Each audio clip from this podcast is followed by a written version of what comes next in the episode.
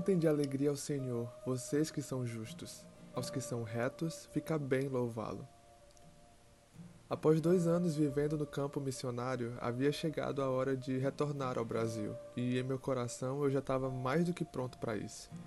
Mas ouvi a notícia de que o meu voo havia sido cancelado e não havia uma nova data disponível me encheu de frustração.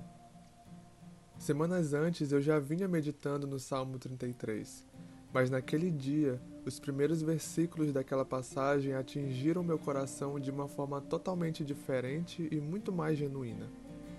Qual iria ser a minha resposta diante da frustração? Será que eu ainda iria escolher cantar e louvar ao Senhor? O salmista declara que essa é a atitude que combina com o justo e reto de coração. Ele não nos dá uma lista de circunstâncias que nos dizem quando cai bem ou não dar louvor a Deus.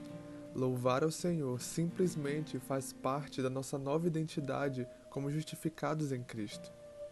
E eu lembro que naquela noite, antes de dormir, eu coloquei algumas canções de louvor para tocar e eu comecei a cantar. Eu sabia que aquilo não era o que eu estava com vontade de fazer naquele momento, dada a situação. Mas aquela foi a minha escolha, sabendo que a palavra de Deus continuava a mesma. Cantem de alegria ao Senhor, vocês que são justos aos que são retos, fica bem louvá-lo. Pois a palavra do Senhor é verdadeira, ele é fiel em tudo o que faz. O que eu estava sentindo naquele momento, ou talvez ainda esteja sentindo agora, não altera a veracidade da palavra de Deus. Ele não mudou e muito menos a sua palavra. Por outro lado, os nossos sentimentos estão constantemente mudando. As nossas emoções variam de acordo com as circunstâncias e elas nunca serão mais verdadeiras que a verdade da palavra de Deus. Mas nós cantamos e damos louvor ao nosso Pai das luzes, em quem não há mudança nem sombra de variação. Por isso, eu quero deixar aqui um desafio para mim e para você.